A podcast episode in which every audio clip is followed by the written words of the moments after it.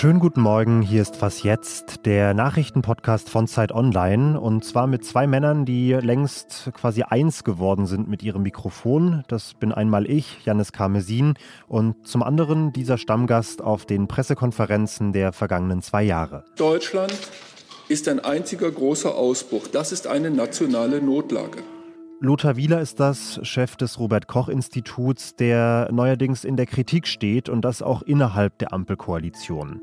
Das ist ein Thema an diesem Dienstag, den 8. Februar. Außerdem erklären wir gleich, warum es in Westafrika in den letzten Monaten gleich zu mehreren Militärputschen gekommen ist und wie Europa darauf reagieren sollte.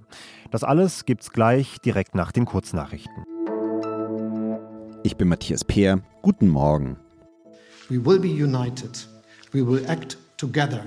And we will take all the necessary steps, and all the necessary steps will be done by all of us together. Das sind die Worte von Bundeskanzler Olaf Scholz bei der Pressekonferenz, die er in Washington gemeinsam mit US-Präsident Joe Biden abgehalten hat. Die beiden Politiker betonten dabei ihre Einigkeit im Umgang mit Russland angesichts der Spannungen rund um die Ukraine. Es ging dabei auch um die Zukunft der deutsch-russischen Gaspipeline Nord Stream 2. Ein Einmarsch Russlands in der Ukraine würde laut Biden das Aus für das Projekt bedeuten. Scholz wollte das nicht explizit bestätigen, er sprach abstrakt von harten und weitreichenden Sanktionen. Die Krisendiplomatie geht heute weiter. Am Abend trifft Scholz den französischen Präsidenten Emmanuel Macron und den polnischen Staatschef Andrzej Duda zu Beratungen über die Ukraine-Krise im Kanzleramt. Macron will zuvor mit dem ukrainischen Präsidenten Volodymyr Zelensky in Kiew sprechen. Außenministerin Annalena Baerbock besucht heute die Frontlinie im Konfliktgebiet Donbass. Redaktionsschluss für diesen Podcast ist 5 Uhr.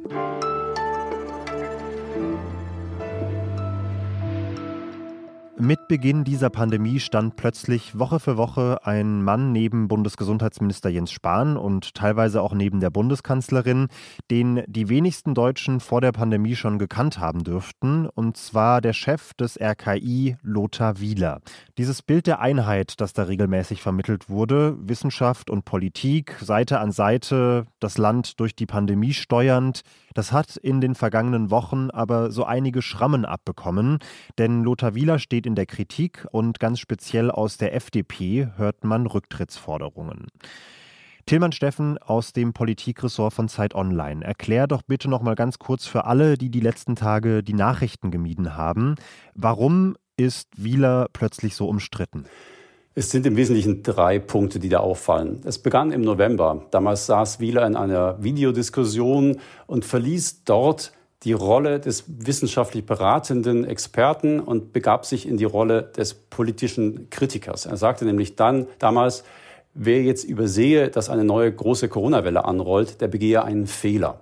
Dann kam hinzu, dass er, nachdem die Ampelkoalition ihren neuen Expertenrat gegründet hatte, ein eigenes Papier lancierte, in dem er scharfe Kontaktbeschränkungen empfahl und damit weit über das hinausging, was der regierungseigene Expertenrat empfohlen hatte.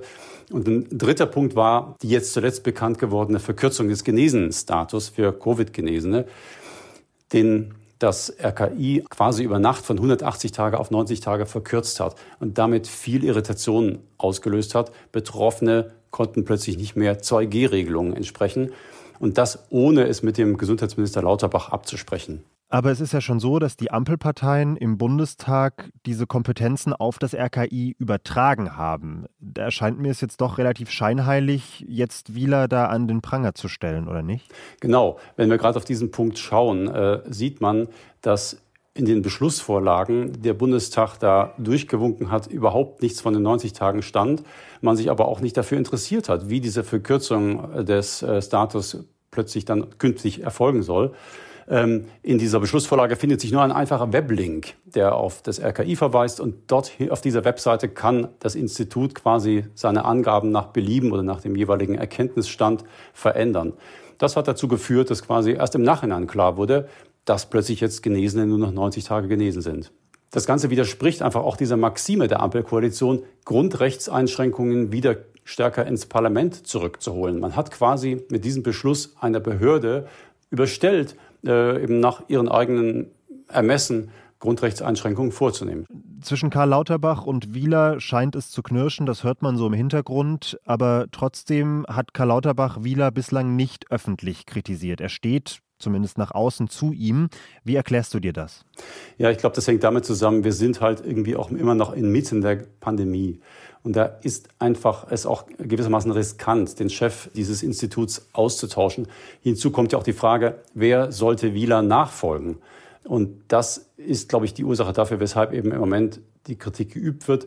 Lauterbach dem entgegnet, ja, er hat mit Wieler gesprochen, man hat sich auf eine bessere Kommunikation geeinigt, aber im Grunde wird er bis auf weiteres gehalten. Danke dir, Tillmann. Sehr gern.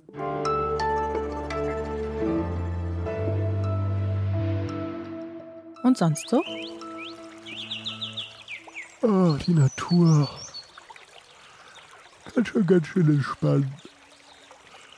Das weiß, glaube ich, jeder, der schon mal nach so einem richtig ätzenden, anstrengenden Tag im Wald spazieren war. Und das weiß mittlerweile auch die empirische Forschung.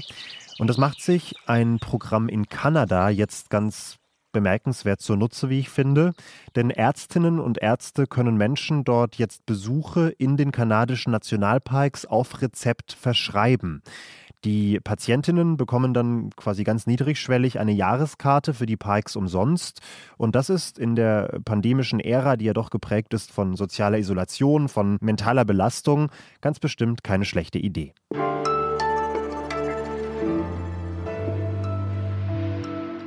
Erst Mali, dann Guinea, zuletzt Burkina Faso und auch noch Guinea-Bissau. In all diesen Ländern im westlichen Afrika hat es in den letzten Monaten Putschversuche durch das Militär gegeben und bis auf den in Guinea-Bissau waren tatsächlich auch alle erfolgreich. Das ist auch für eine Region, die ja traditionell schon eher unruhig ist, ganz schön viel Aufruhr in sehr kurzer Zeit. Aber wir haben trotzdem in diesem Podcast über diese Umstürze bislang eher am Rande gesprochen. Immerhin hat eine Kollegin aber gut aufgepasst und die Lage für unsere Redaktion beobachtet und sie kann uns jetzt die Hintergründe erklären. Andrea Böhm, Expertin für Afrika und den globalen Süden im Politikressort der Zeit. Hallo Andrea. Hallo Janis. Völlig klar, man muss jedes Land für sich betrachten mit den einzelnen Besonderheiten, aber trotzdem würde mich interessieren bei dieser zeitlichen und räumlichen Korrelation, inwiefern da doch auch ein Zusammenhang besteht zwischen diesen einzelnen Ereignissen. Zusammenhänge insofern, als alle diese Putsche, alle drei, die du genannt hast, die erfolgreichen, eine ziemlich große Unterstützung in der Bevölkerung erfahren haben. Sie von relativ jungen, sehr gut ausgebildeten Offizieren, sehr oft Kommandanten von Eliteeinheiten durchgeführt wurden und sie ja erstmal im Prinzip eigentlich als ein Alarmzeichen zu sehen sind, dass in diesen Ländern unter den zivilen bzw. demokratisch gewählten Ländern in den Jahren zuvor einfach sehr, sehr viel schiefgelaufen ist. Was denn zum Beispiel konkret? Gerade also in Mali ging es ja im Prinzip los und dann gefolgt eben auch von in Burkina Faso im Nachbarland blicken wir zurück auf ähm, Jahre und Jahrzehnte von Misswirtschaft, von Korruption, zum Teil von Autoritarismus aber eben auch von, was man hier in Europa immer so schön fragile Staatlichkeit nennt. Also in den Hauptstädten funktioniert die Infrastruktur so einigermaßen, aber eben auf Kosten des Hinterlandes, wo im Prinzip nichts mehr investiert wird, in Schulen, in Gerichtsbarkeit, in alles, was ein Staat so leisten soll. Dann sind diese Länder auch wahnsinnig ähm, massiv betroffen durch so Krisen wie Klimawandel, Erderwärmung und natürlich durch den voranschreitenden Islamismus, der sich da sozusagen draufsetzt, Huckepack auf diese Probleme. Und äh, in den letzten Jahren haben die ähm, von Westen auch immer wieder sozusagen abgesegneten demokratisch oder mehr oder weniger demokratisch regierten ähm, gewählten Regierungen schlicht und ergreifend herzlich wenig gegen alle diese Missstände unternommen. Dazu kam ein anfangs erfolgreicher, aber in den vergangenen Jahren eigentlich gescheiterter militärischer Einsatz unter französischer Führung in diesem sogenannten Krieg gegen den Terror. Und das hat, ähm, um mal diese etwas blöde Metapher zu benutzen, das fast zum Überlaufen gebracht und hat tatsächlich dazu geführt, dass diese jungen Putschisten erstmal von einem großen Teil der Bevölkerung als Helden empfangen wurden.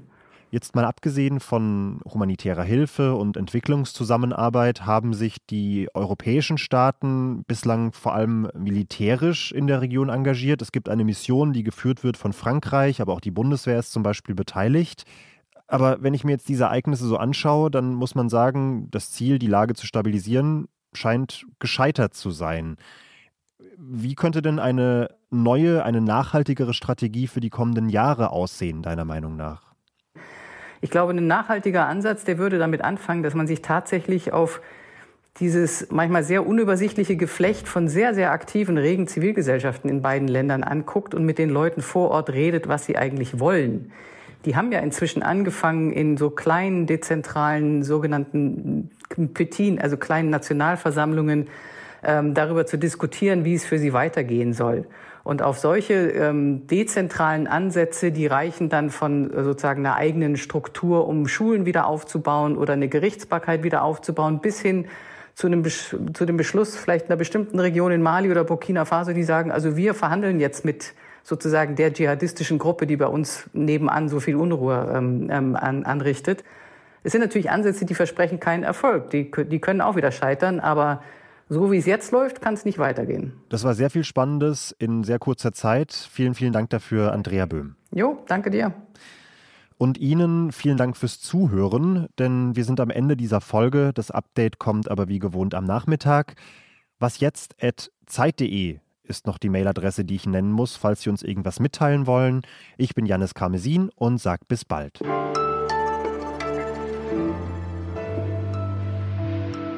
Oh, heute war irgendwie zäh. Ich könnte jetzt so eine Nationalpark vor der Tür auch gebrauchen, aber ich glaube, heute muss es nochmal der Stadtpark tun.